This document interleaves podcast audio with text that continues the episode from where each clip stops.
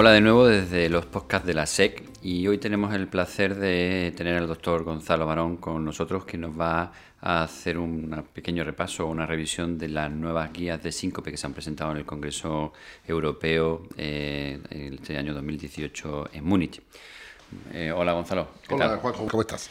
Muy bien, pues me gustaría que nos comentaras un poco cuáles son las novedades fundamentales de, estas guías y específicamente en, la primera parte me gustaría que nos comentaras en todo el tema, digamos, de la evaluación inicial del paciente con, con síncope y qué aportan estas nuevas guías. Bueno, las guías que, aunque se han presentado aquí, pero llevan ya un, tiempo que se presentaron en el Congreso de la Era de, marzo, nos vienen a poner en negro sobre blanco los últimos datos que hay eh, de evaluación del paciente con una pérdida de conciencia, tanto en urgencias como en, como el hospital.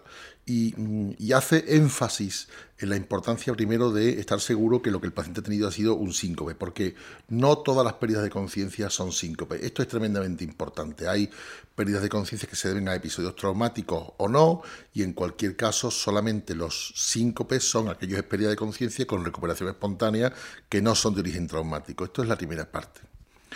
Y después la segunda parte que hace es eh, hacer una sistematización de la evaluación diagnóstica, es decir, eh, nos da una recomendación sobre una serie de preguntas en cuanto a la pérdida de conciencia que llegan a pasar sobre, bueno, una vez que yo estoy seguro de que es un síncope, la pregunta es, ¿tengo un diagnóstico claro después que he hecho una evaluación? ¿Sí o no?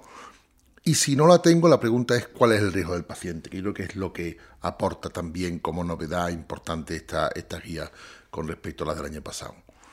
Hace una, una diferenciación de, diferentes, de, causas, de motivos de pérdida de conciencia, de, síncope, y después nos da una serie de mensajes claves a la hora de decidir eh, qué tenemos que hacer con el paciente, si dejarlo en casa o dejarlo en la consulta del cardiólogo o de la consulta de atención primaria o referirlo al hospital, porque nos da mm, unas recomendaciones que si bien no son mm, las escalas de riesgo que hasta ahora se han utilizado, pero que hemos comprobado desde la publicación en el 2009 de las últimas guías que las escalas de riesgo no son útiles porque no son reproducibles, no tienen la misma fiabilidad cuando se hace una escala que cuando se hace otra escala, lo que sí nos da son unos criterios de riesgo, lo que nos da es un valor en, en, la evaluación clínica del paciente de los aspectos de la historia clínica, los aspectos de cómo se ha producido el síncope, los aspectos de la exploración física, y los aspectos de los datos electrocardiográficos que son importantísimos a la hora de decidir si el paciente tiene un riesgo bajo, intermedio o alto. De manera que muchísimos pacientes se van a poder tratar prácticamente en casa o en la consulta de atención primaria sin necesidad de derivarlo al hospital o que cuando llegan al hospital y se evalúan se pueden dar de alta muy rápidamente porque si no tienen unos criterios de riesgo de, alto, de, alto riesgo de peligrosidad, la verdad es que no va a hacer falta hacerles nada. Sin embargo, da también unas claves a la hora de recomendar el ingreso del paciente o el manejo en las unidades de síncope. Y esta guía hace muchísimo hincapié en las unidades de síncope. ¿Por qué? Pues porque allá donde se ha puesto una unidad de síncope, ha mejorado el control y el estudio de los síncopes. Claramente, claramente. O sea, una persona, sea cardiólogo, sea neurólogo, pero sobre todo los cardiólogos, que es de lo que nosotros estamos hablando, que se dedica específicamente del paciente con síncope, tiene una experiencia que es una habilidad que se coge, que se tiene, que se adquiere, pero que no cabe duda que diferencia a la persona que maneja bien los pacientes con síncope de las pacientes que no lo manejan. Y eso es importante porque se reduce con eso la estancia en urgencias y la guía hace mucha énfasis en eso, se reduce mucho la probabilidad o las pruebas solicitadas en urgencia, el tiempo de estancia en urgencia y se solucionan los problemas porque los pacientes se manejan de una manera mucho más adecuada en este sentido cuando son manejados en una unidad de síncope o por un cardiólogo experto en síncope, que es lo que, lo, guía, lo que la guía recomienda.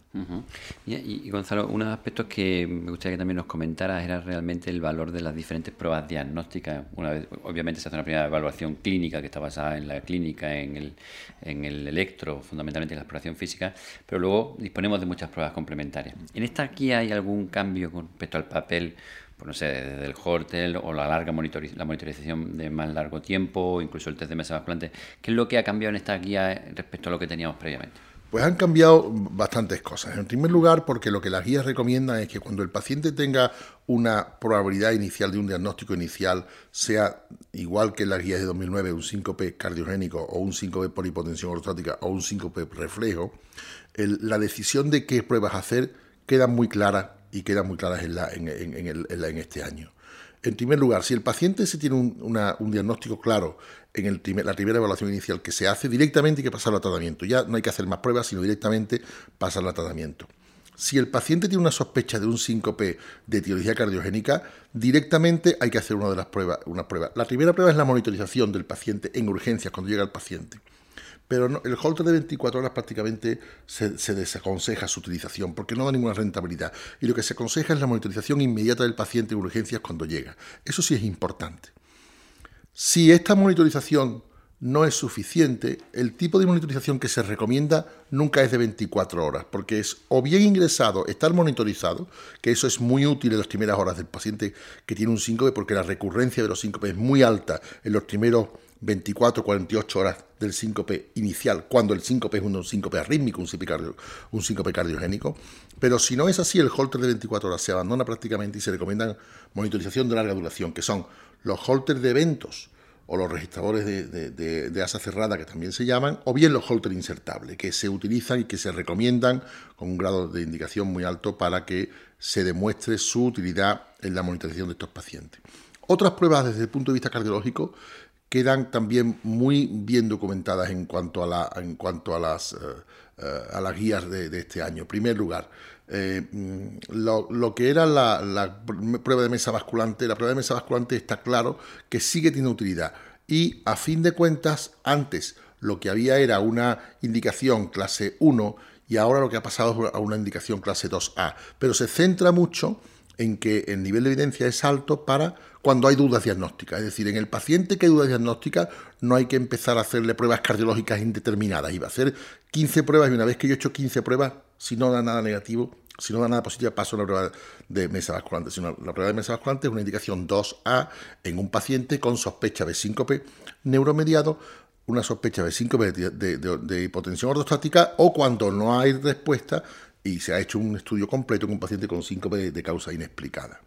O sea que las pruebas quedan muy, muy, muy, muy marcadas. Y después, por supuesto, la indicación de estudio de esto fisiológico, en aquellos casos en el que el paciente tiene una sospecha de síncope arrítmico, ya eh, está claro y, que no hay que hacer, por ejemplo, en las guías anteriores se recomendaba un tratamiento directo con marcapasos en casos de bloqueo y fascicular en un electro con síncope.